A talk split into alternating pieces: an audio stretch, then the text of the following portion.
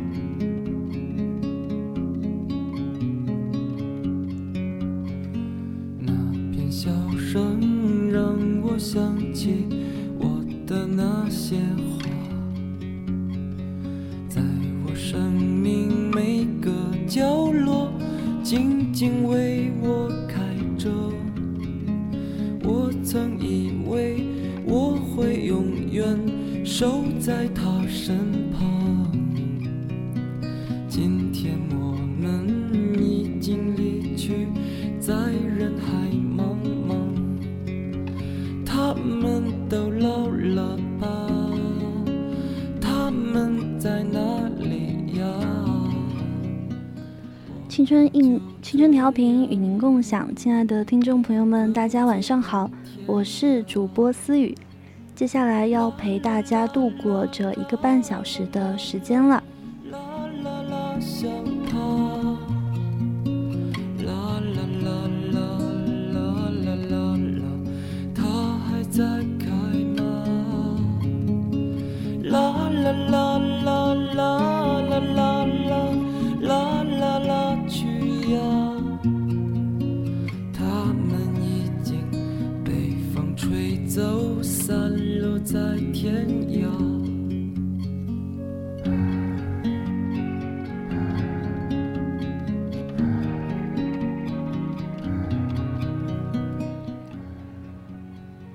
瓣评分接近满分的《肖申克的救赎》，跨越二十六年，依旧是人们心中难以超越的经典。在我看来，自我设限才是生活最大的困境。记住，希望永远是黑夜中的长明灯。知乎上有这样一个问题：迄今为止，哪本电影最感动你？《肖申克的救赎》位列第一，它让悲观者前进，无助者有力，迷茫者思考，绝望者看到希望。这本书所讲的不光是安迪、瑞德和老布的故事，可能也是你我的故事。各自奔天涯，啦啦啦啦啦。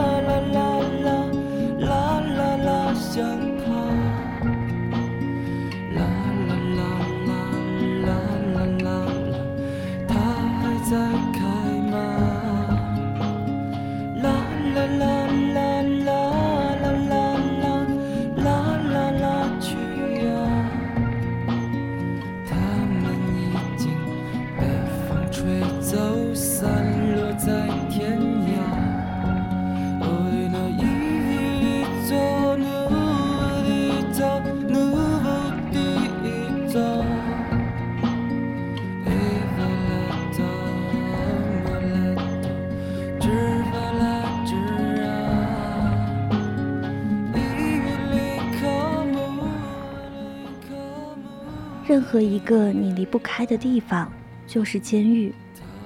最开始看《肖申克的救赎》，是带着一种对不常见生活的好奇心和窥探欲来看的。当我第三次看它的时候，才发现这样一部讲述监狱高墙内故事的电影，会引起这么多人的共鸣，是因为监狱是一个巨大的隐喻。任何一个你不喜欢又离不开的地方，任何一种你不喜欢又摆脱不了的生活，就是监狱。当感到痛苦和不自由的时候，该怎么办呢？有的人是安迪，积蓄力量准备越狱；有的人是老布，渐渐麻木，渐渐习惯于最初最初自己厌恶的生活，开始恐惧其他生活，因为他已经成为无法在其他环境中存活的单维生物。他已经没有能力面对外面的快节奏和竞争，无法面对疾驰的汽车和日新月异的世界。老布自杀后，瑞德说了一段关于体制化的话。他只不过是被体制化了，在这儿他是个有地位的人，一个有教养的人。到了外面，他什么都不是。我得告诉你。这些围墙很奇怪，刚来的时候你会恨它，慢慢的你就会习惯它，日子久了你就会发现你离不开它，那就是被体制化了。这段话总让我想起一部电影《加勒比海盗二》里的那艘飞翔的荷兰号，船员把灵魂卖给船长，日复一日的劳作。然后渐渐被壳化，最终成为船神的一部分。这是，这是一段绝佳的比喻。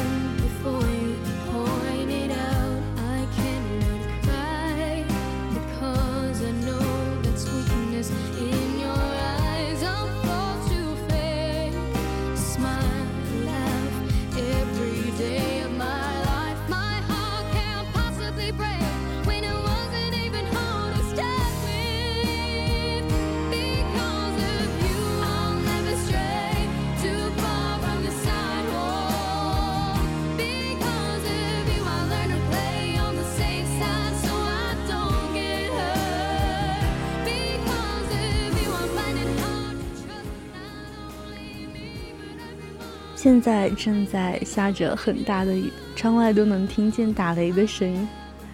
希望大家可以平安的回寝室。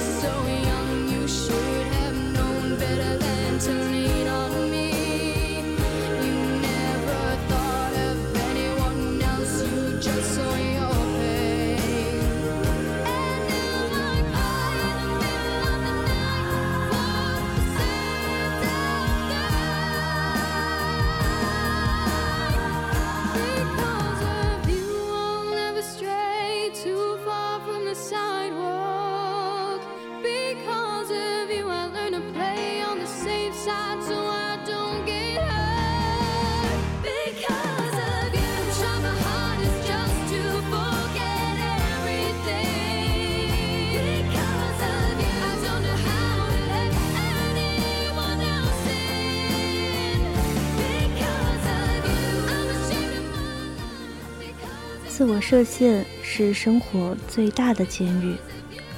真实的监狱是被迫进入的，但生活的监狱最开始大多都是自愿进入的。当发现被困住了，面对这座监狱，宣布我没办法，我没选择，我无可奈何，实在是太容易了。我什么都不会，除了继续做现在现在这份门槛低的工作，我做不了别的。我已经过了能折腾的年纪了。我总是三分钟热度，我坚持不了的。我的性格不合适，选错了伴侣，我不幸福。但是现在离开太迟了，这辈子就这样了吧。现在在播放的这首歌是《City of Star》，也是我很喜欢的一个电影《爱乐之城》的歌，我觉得很适合现在这样的天气，这样的雨，大家一起听一下吧。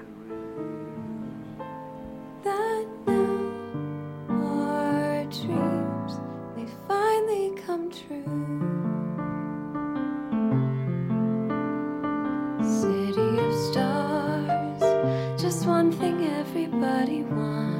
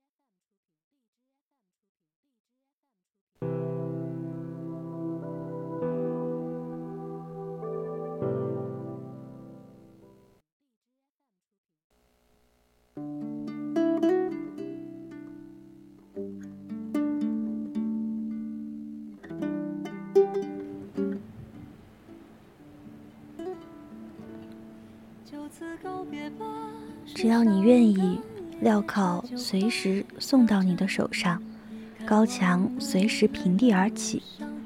自我设限才是生活最大的监狱。否定自己的可能性和可塑性，然后放弃寻找出路，放弃努力和抗争，其实就是在精神上画地为牢，给自己判了监狱。安迪托瑞德买锤子。瑞德刚开始以为会闹出大动静的那种违禁物品，有点犹豫，因为狱友方虽然对黑市交易睁一只眼闭一只眼，但是存在一条红线，越过红线就会惹麻烦。结果瑞德拿到锤子时瘪嘴笑了，实在是太小了。他说：“用这玩意儿挖地道，估计得挖上六百年。”可是瑞德觉得，要花六百年才能挖通的地道，安迪花了十九年就挖通了。安迪想修图书馆，想申请资金。老布说：“孩子，我在这儿经历了六个典狱长，我学到了一条亘古不变的真理：当你要钱的时候，没有一个典狱长不他不把他们的屁眼撅得跟小军鼓一样紧。”他们只会花纳税人的钱，为监狱做三件事：加高围墙、修建牢房和增派守卫。典狱长果然像老布说的那样，以预算不足为由拒绝了。安迪从典狱长那里得不到钱，提出写信向州参议院申请资金。典狱长的说法是老布说法的二点零。监狱想申请资金，只有三件事：加高围墙、增加守卫、增派牢房。事情果然如典狱长说的那样，安迪的信石沉大海。所有人都觉得安迪是在犯傻，因为他在做一件不可能的事情。但是安迪一直写，一直写。州议院终于不胜其烦，给他拨款两百美元，以及捐赠一批旧书和杂物。安迪开心地说：“只写了六年，从今天开始，我要一周写两封。”最终，参议院被逼得没办法，每年拨款五百美元给图书馆。大家一致觉得不可能申请到的拨款，安迪只花了几年的时间。你看，事情很少会到糟糕到完全无能为力的地步，总能找到可以帮助我们达成目的的办法。电影《肖申克的救赎》有句著名的台词：“切诺囚禁人的灵魂，希望可以给你自由。”说的就是心存希望的人，无论处于什么处境，都无法把他钉死。他们就像落进石头缝里的草籽，只要有一点点机会，就要蓬勃生长。他们是那种被关进监狱就开始积蓄力量、筹划谋狱、谋越监狱的人。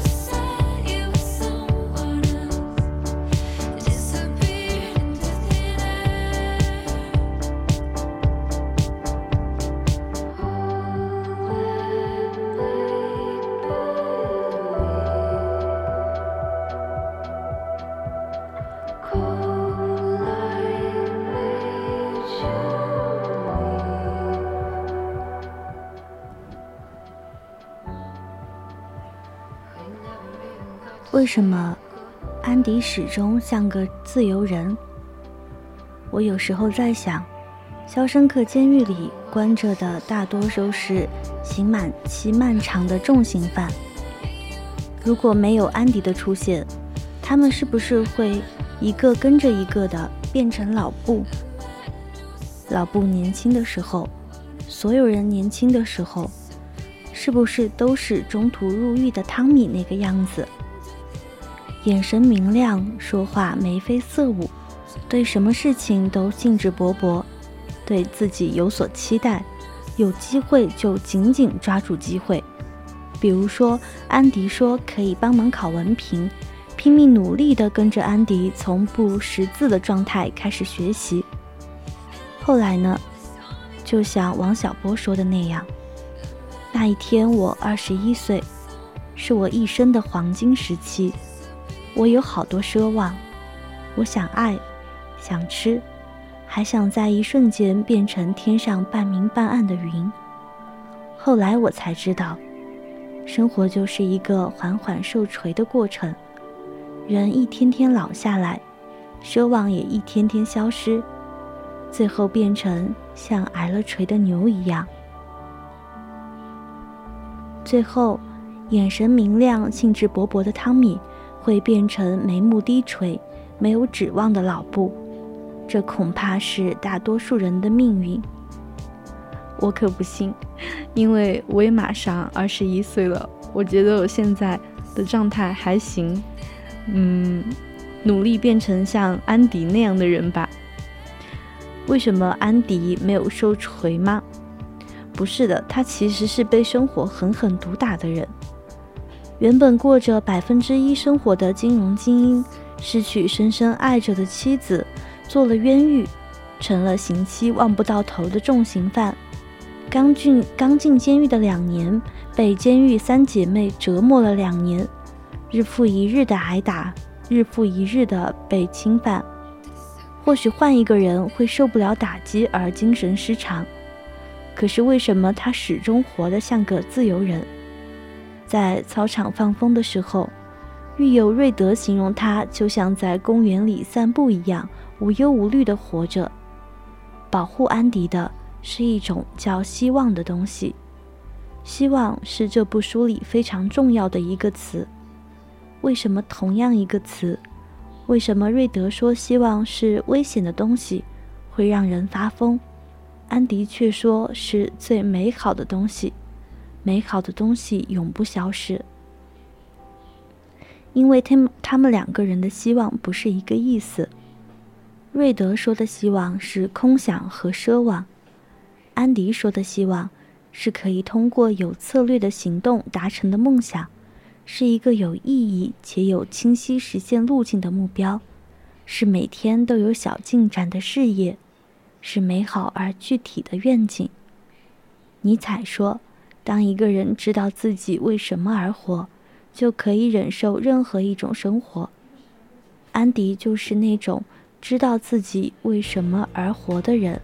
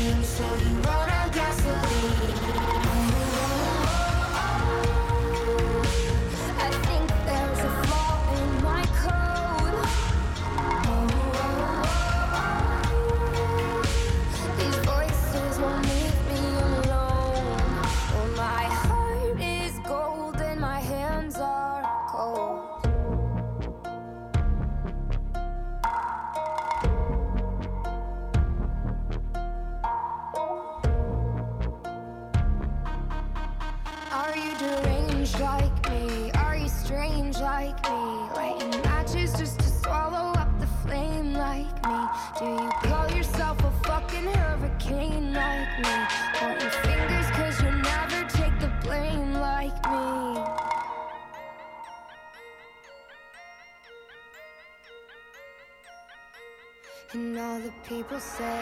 You can't wake up, this is not a dream. Your part is a machine, you are not a human being. Face all made up, living on a screen. Low on self-esteem, so you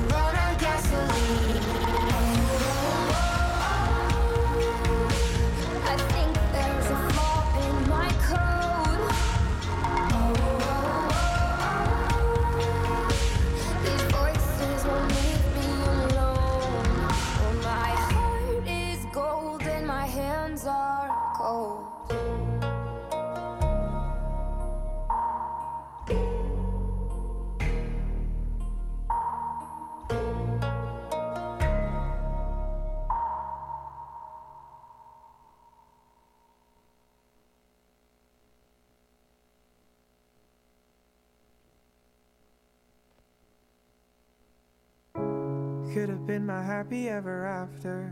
Living like we're in a fairy tale. But you and me were more like a disaster. I should have.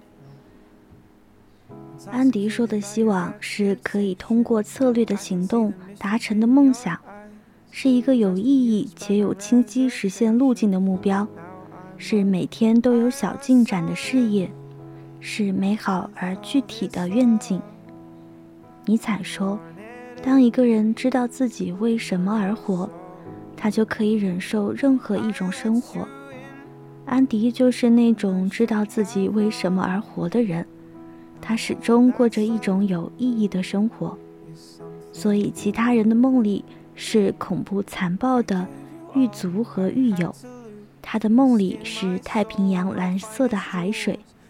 希望是安迪看不见的保护伞，还不止，他不止自己心怀希望，还把希望当成礼物送给一个又一个的人。他扩建监狱。改善狱友的精神生活，把监狱变成一个更好的地方。他帮助狱友考取文凭，最后担心瑞德不老不后成，给了一个新生活的邀请。因为希望，他始终没有被真正的禁锢。为什么什么是不自由呢？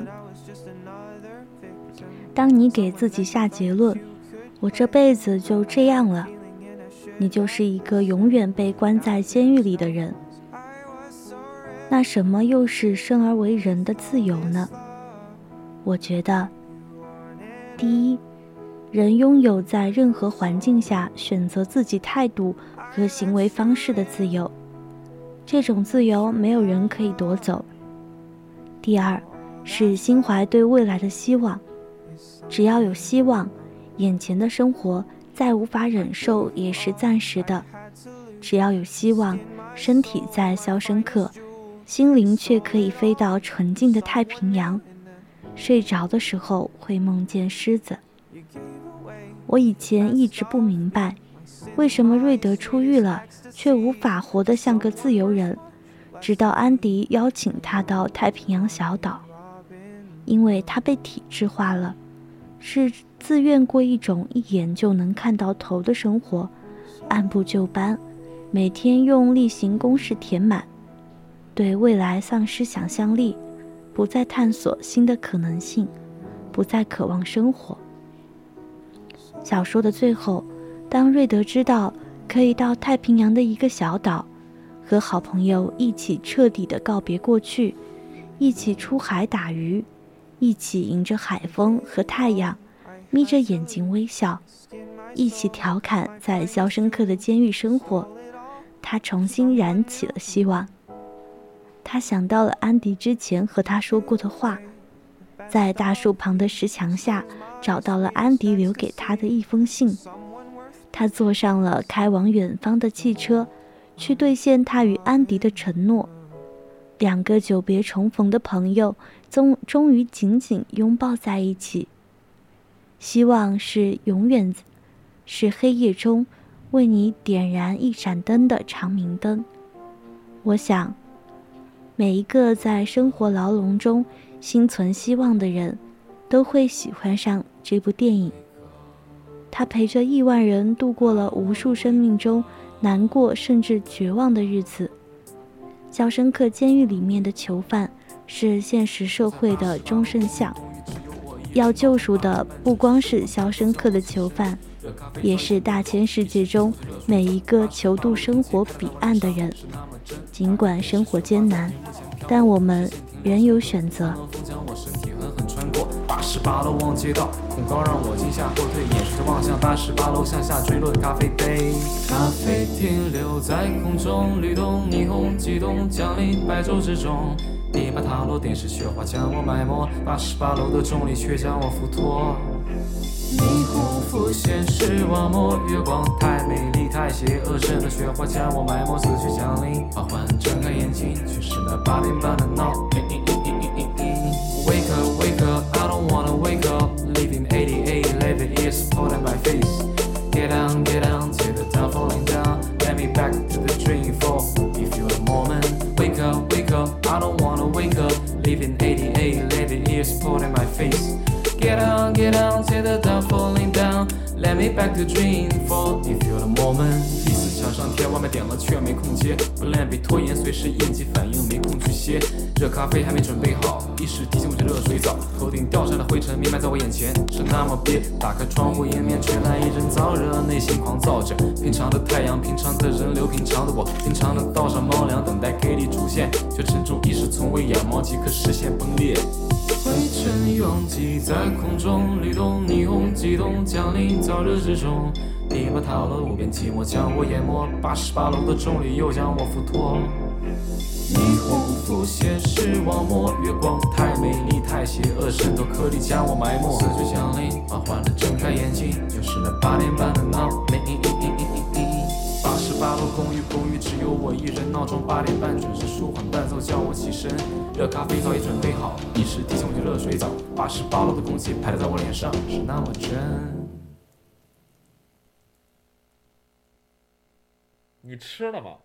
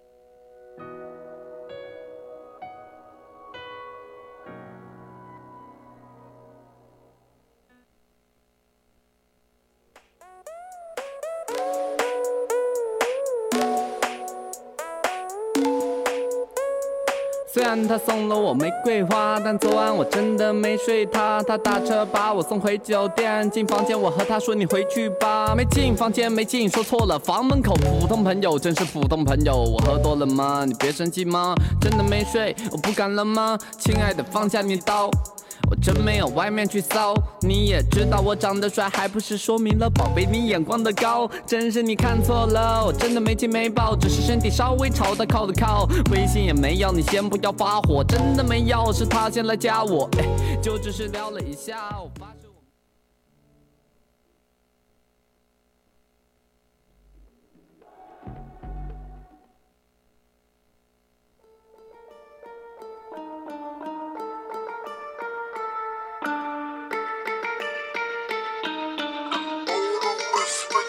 誓我 Baby cooking this shit haunted. Wake up in the sky, we flying high like haunted. Cooking at the flame, we going full out. Burn it. Team with ice, we cooking in a room and burn it, burn it, burn it. 这是我的 red light red light，看好我的脚步越来越快，属于我的 red light red light，这个 red light 的节拍节拍。哦，re red light，走上新的台阶，从不会懈怠。 我的血液红，要感谢所有黄皮肤们外界的爱。想要欣赏 rap show，全都来自我的嘴里，我的家乡 studio。虽然我也很少回去，飞来飞去，像超人般的威力，我的飞翼都跟不上我轨迹。Stay at home and try to pop a living going low. Checks and ice, we rockin' sipping on the mountain, no. Circus and the fishing team with ice cooking, no. Here's your play, we got the sauce to get it boarded low. Checks and ice, we rockin' sipping on the mountain, no. Circus and the fishing team with ice cooking, no. Here's your play, we got the sauce to get it boarded up. Haunted, wake up in the sky, we flying high like haunted. Cooking at the flame, we going full out. Burn it, team with ice, we cooking in a room and burn it, burn it, burn it. 这是我的 red light red light，看好我的脚步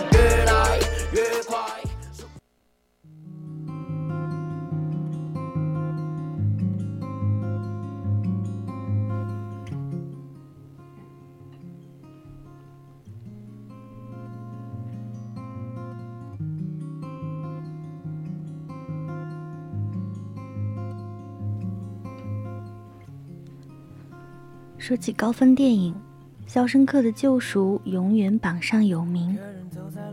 自从1994年上映以来，二十七年间，这部牢狱题材的电影热度不减。每当我们重温它，我们究竟在怀念什么？影片将人性中的迷茫、欲望、残暴，乃乃至自私或者崇高，通通隐喻在肖申克监狱之中，而主角安迪则肩负救赎的使命，在经历被诬陷、被欺辱的厄运后，成功越狱，涅槃重生。而电影的海报就是肖申克终于逃出监狱，面向大雨洗刷自己心灵的那一幕，也是我记忆最深刻的一幕。这张电影的海报一直贴在我的床前。嗯，和他一起的还有《Flipped》，就是《怦然心动》的海报，就是男女主坐在大树上面对夕阳的那一幅画面。还有钢铁侠，就这些东西可能也算是一部分的精神食粮吧。他们都象征了某种精神。对我来说，《肖申克的救赎》就是向往了希望，《怦然心动》向往了最诚挚的那份感情，钢铁侠可能是初心吧，因为，嗯，不知道大家都看过《复联》没有？《复仇者联盟四》里面，钢铁侠不是死了吗？还有寡姐也死了，但是我一直都不知道钢铁侠死了。我记得当时电影上映的时候，因为还在读书，当时是高三吧，没有时间去看。然后后面的话放假了，我自己抽空又去把《复联四》给补了。没有，当时真的是没有任何一个看了的人告诉我钢铁侠死掉了，然后我自己去看，我真的很难以相信这个事实，因为确实是很老的一个人物了，而且，嗯，钢铁侠本人的这个演员也是经历了很多磨难，我真的不太相信他会死掉。然后最后看到这结果的时候，确实是很难相信。但是我永远会记得他带给我的那些精神吧。英雄故事落幕后，他们生平过往都会在我们的心中埋下一颗种子，在岁月中生出一片花园。就像他所表达的自我救赎的精神，鼓励不少深陷绝望的人走出困境。我们偏爱这样的英雄，生活也需要这样的神话。当我们被命运捆住手脚，安迪·杜弗兰那坚毅的目光，仿佛在提醒我们：自由不在外面，而在于内心。真正的救赎是源自于内心的自我救赎。我觉得就是这个观点，我还挺赞同的。就是真正的救赎是源自于内心的自我救赎。就其实别人是很难改变你的。能改变你的，可能真的只有你自己，只有你的内心真正去想明白了一件事情，下定决心去改变一件事情的时候，你才会得到真正的自由和救赎。之前的话，因为父母就是会说很多话去让我好好读书或者好好学习什么的，其实我都没有听进去，也很难听进去。因为那个年纪就挺爱玩的，然后也一直在不是很好的环境里面，就是在我们那里比较很拉胯的一个很摆烂的学校，大家其实都没有什么那种精神吧，就是去上学的精神。之后呢，真的是自己，你只有自己经历了一点事情之后，你才会觉得，哦，原来。读书真的是一件很重要的事情，就其实他对你自己的人生才是最大的影响。其实对父母又有多大影响呢？他们百年之后就会入，嗯，这样说不太好吧？就是其实你还父母走后，你还会陪自己度过很长的一段日子。其实只有你自己才能会决定之后究竟是怎怎样的。以前我总想着我是为了父母去读书的。因为他们很烦，他们就会天天 吐槽我、批评我，会觉得我什么样都不好，成绩又烂，然后也就没有很好的行为习惯或者怎么样，他们就很爱说我不好。然后当时我就觉得，我想让他们发现我其实还是可以的，我还挺好的。然后我之前就是其实在为了他们去努力。之后的话，我就发现其实可能真正。你做每个决定都是影响你未来的，再加上现在也已经大三了，已经快毕业了，我就更觉得这件事情了。其实我们也像我，也经历了大大小小的去兼职呀，或者是嗯暑假工、寒假工这样的事情，或者是平时课余时间去兼职，都经历过。所以我真的会觉得。你能认识很多形形色色的人，你能认识到，就是世间各种各样的苦难。之前认识了一个小哥，他就是，其实他是呃可以上宜宾学院的嘛，就是可以上一个二本的，但是因为他妈妈在他高考毕业那年突然去世了，然后他就不能继续读书了，他们家都被呃。他妈那个病掏空了嘛，他就不能再读书了，然后他就自己出去打拼了。呃，真的，这听了他的事，我会觉得啊，我我真好，我还能读书。他明明有机会读书的，但是他都嗯必须出身社会了。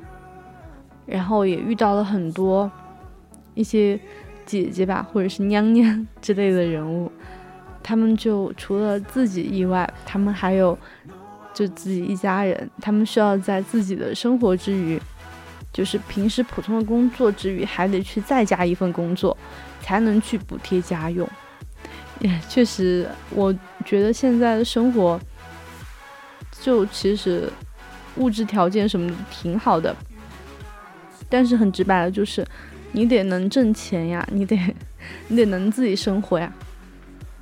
我那天就在想，我在想，我要是考上研究生了，那我还得靠我爸妈活多久呢？可能可能还得要起码三年多吧。就你刚出来，你也不能完全脱离父母，因为就是你刚那前两个月或怎么样的话，就你就租房子都那么贵了，对吧？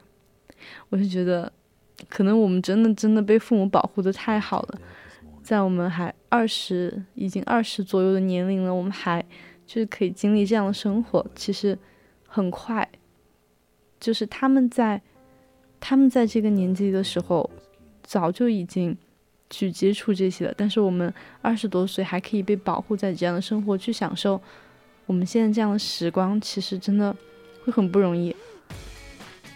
我现在大三了，其实我觉得都已经有点来不及了，但是当然不能这样说啊，我们什么时候都要，就是都来得及，无论什么时候都来得及，就希望 真的可以去好好的过自己的大学生活。我觉得这个时间真的很短，而且也很珍贵，可能就是之后再也回不来了。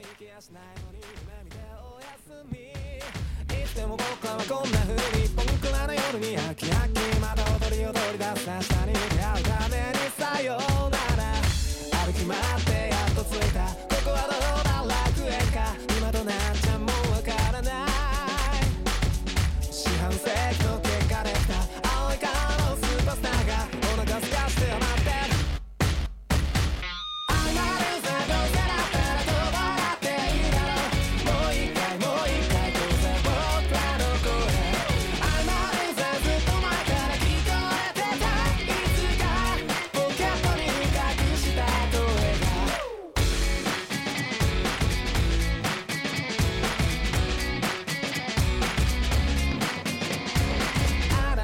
の知ったもんか幸先の空は白天候ほら窓から覗いた摩天楼からすがちりのよいやもうかども昔の人よ中指立ててもしょうがないの今立ち上がるための勉強ほがらかな表情踊るアホに見るアホ我らそれを旗から笑うアホでかい自意識抱え込んではもう魔物すり減って残るスパイブドウいざ抱えてもなんもねほらなんか今絵が見る前が見えねえほらっちまうねパッと飽きたってふわっと消えちゃえるこんなにね愛されたいならそういうぜ思ってるだけじゃ伝わらないで永遠の縮小もそっぽ向いて天国は遠く向こうの方へああ分かって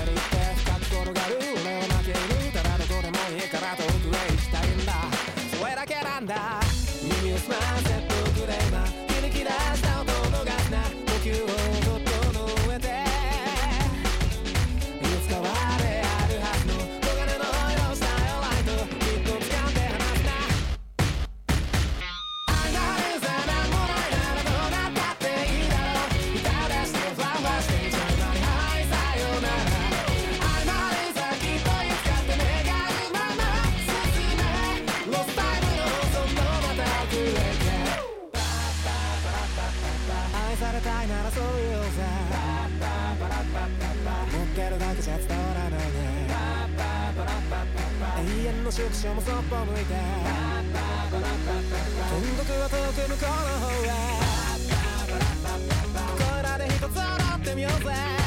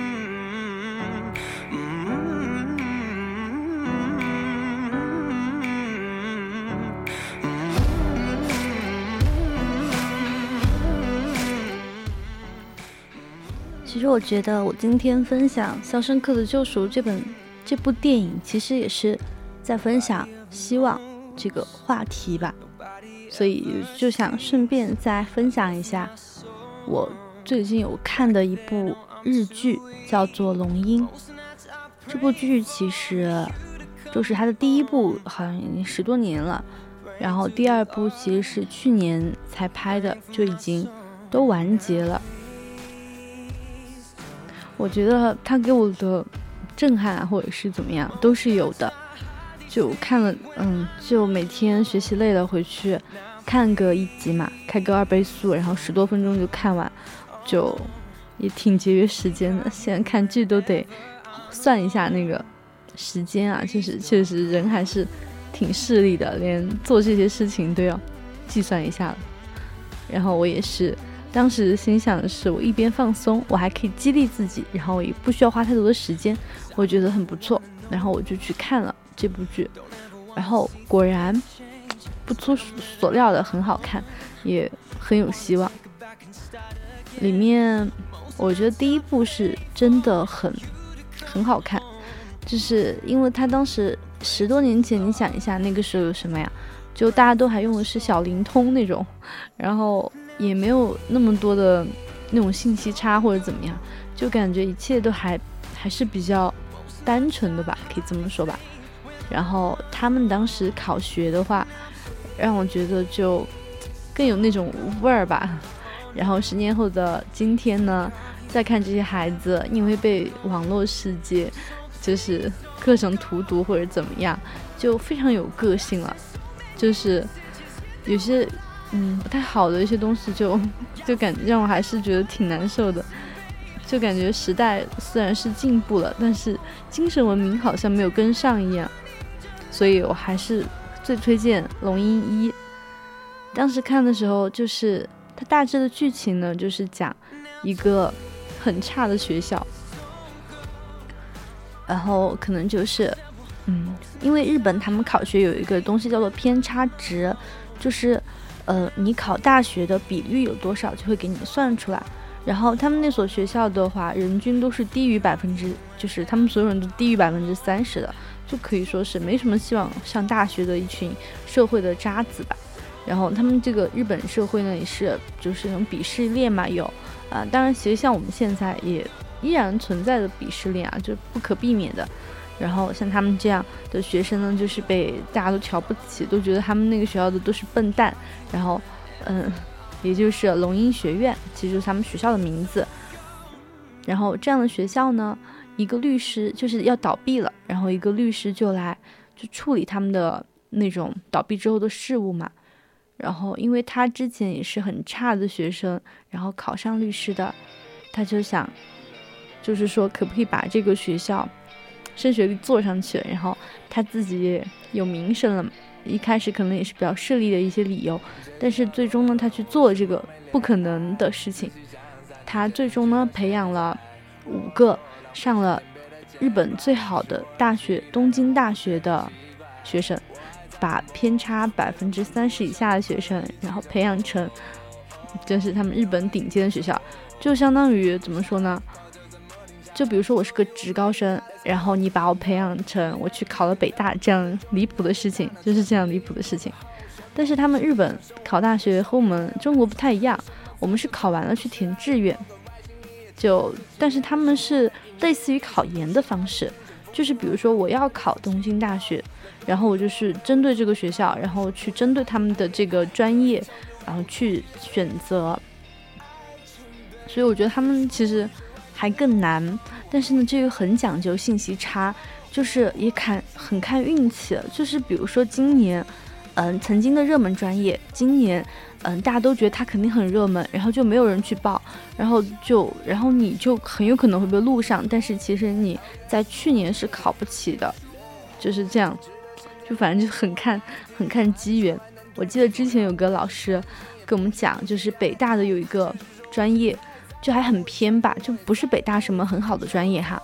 然后那个专业呢，就因为是新开的，很少人知道。然后当时他们好像也没有设嗯，就是保研人数设了几个吧，但是嗯，剩下的那种试招就是招的，可能就还是有几个名额的，然后就先这样。然后当时去考的人就以还蛮低的分就考进去了。你想，北大呀，这谁不想啊？不管什么专业，你挂个北大的牌子都感觉不一样了吧？这可能就是信息差的魅力，就是你能获取到这些信息，就更有利于你上，就是可以上更好的学校。然后这个老师呢，他也是说还蛮善于分析这些的，就是会根据每个人的不同嘛，去针对，就是根对根据他们的类型去选择专业，或者是东京大学的各个专业嘛。但是我觉得他们。就差的太离谱了，那群学生可能也就是初中小初中的水平，他们好像最开始是从小学五年级的题开始做起的。我心想，我可就是也不止这个水平，如果培养我的话，我一定可以上的。啊，当然只是只是做梦了，也没有遇到这么好的老师吧。虽然高中阶段还是遇到了还挺好的老师。但是，就你不可能有一个那种私人辅导，还给你开小班这种，这是不可能的。我们一个班那个人都爆了，再加上我们绵阳本来就是那种升学的一个，嗯，还蛮就是一个升学大市吧。就绵绵州南山嘛，东城那些学校都在我们这儿，然后每次他们还很多其他外地的学生来我们这边读书，就其实挺难的。之前我去看我复读的同学的时候，我就发现。他们一个班可能一百多个人，然后那个教室又是只有单面窗户的，我都感觉到真的很压抑。然后我也真的很佩服他们可以去坚持这一年。我觉得这一年对他们来说肯定是一种不一样的体验，也是一种磨练吧，真的会很不容易。也很庆幸我两个同学都考上了，最后都还考得挺好的，就是都至少，呃，一个上了一本，然后一个上了二本。但是之前他们都是没有上二本线的。真的可以感觉到他们那一年肯定很努力，但是我呢，我就是提前走了，确实是不想再继续体验那种生活了。毕竟像我我们那个很烂的学校出来的学生，嗯，因为只有年级可能前五十名可以读读本科吧，我感觉我已经就是用尽全力了，所以我也没有去复读了，想着再继续努力嘛，所以现在。还有机会嘛？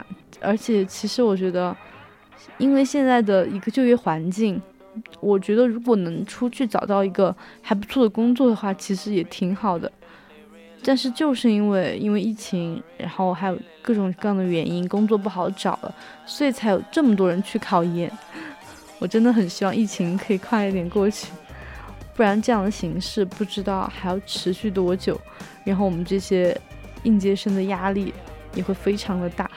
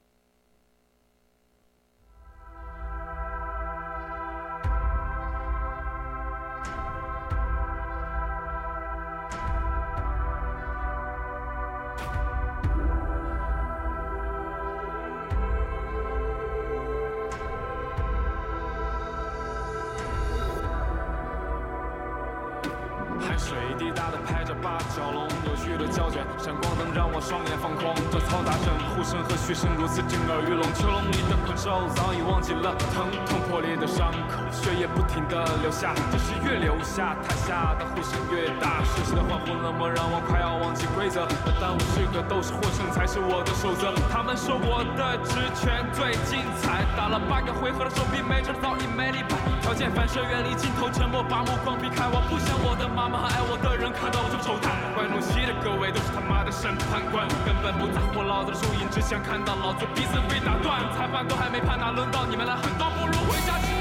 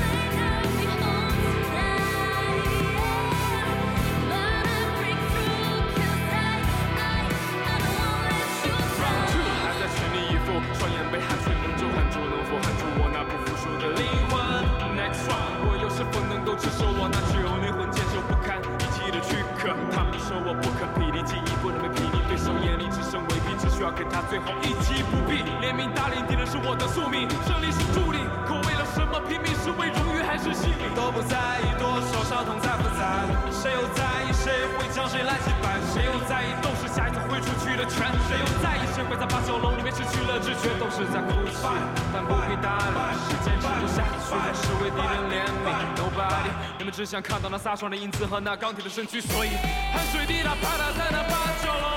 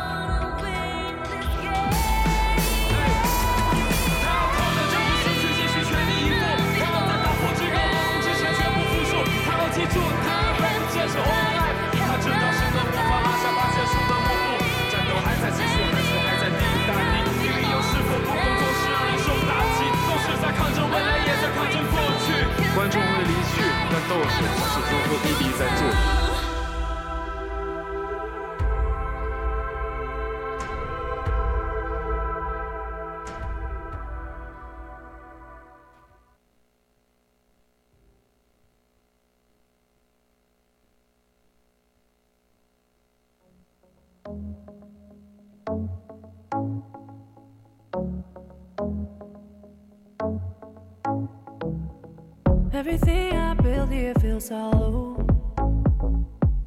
The floor is falling through.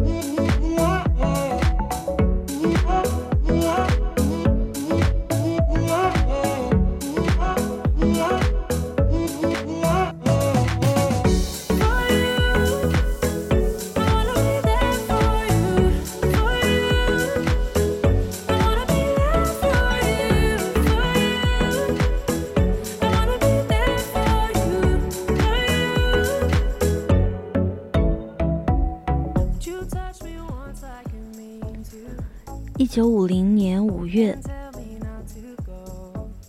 呃，等一下，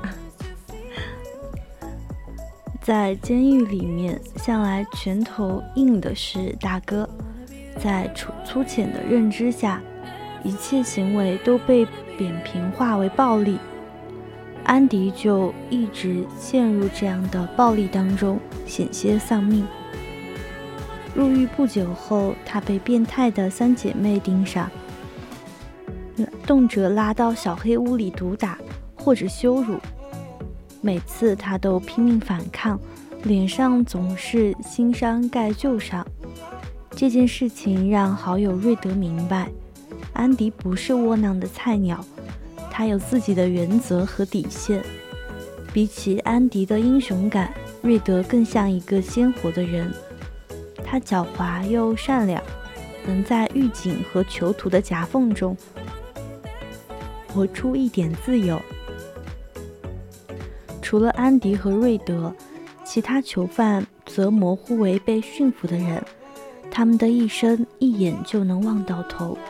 往前一步是高墙，往后一步是深渊。在时间的浸泡下，他们丧失了希望，失去了改变生活的本能，就像在监狱里待了一辈子的老布，被假释后适应不了新环境，在孤独和紧张中自杀身亡。与老布不同，沉默寡言的安迪内心却充满希望。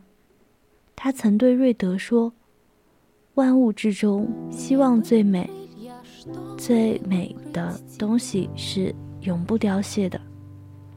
啊。现在放的歌是他是龙的歌真的很久没听了。我觉得这是我看过最美的一部俄罗斯的电影可以把这首歌也分享给大家。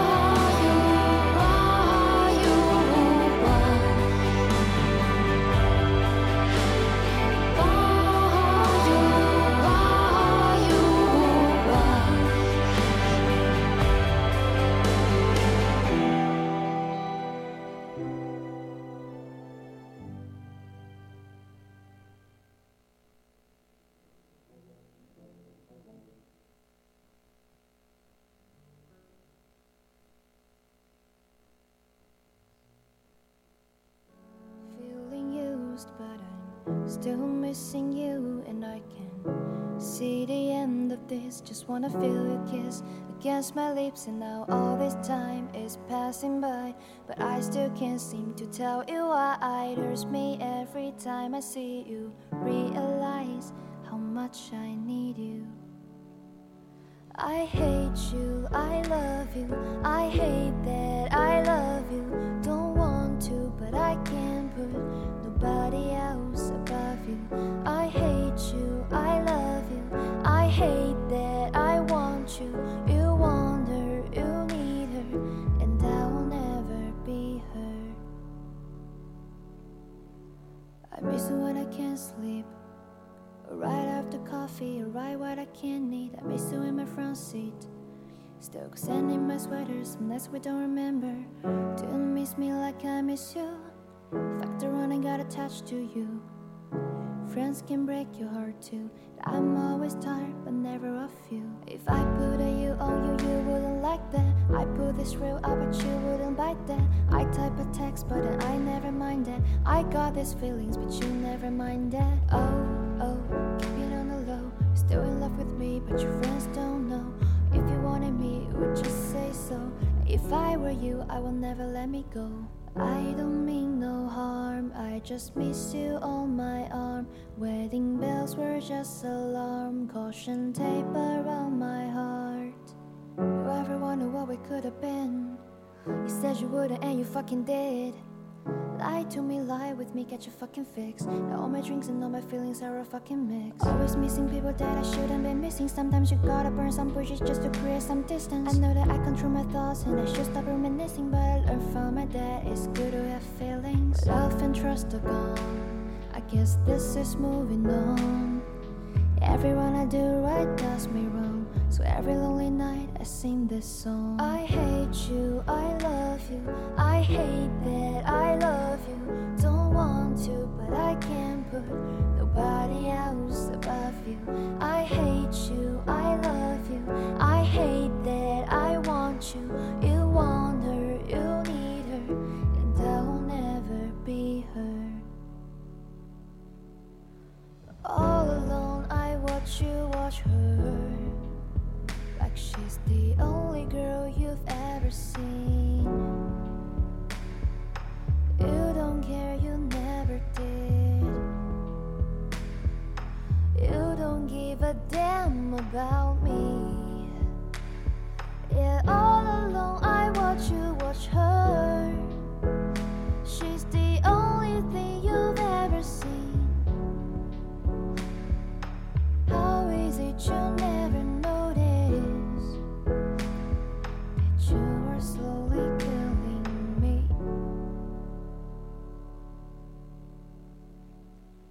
I hate you, I love you. I hate that I love you. Don't want to, but I can't put nobody else above you. I hate you, I love you. I hate that I want you. You want her, you need her, and I'll never be her.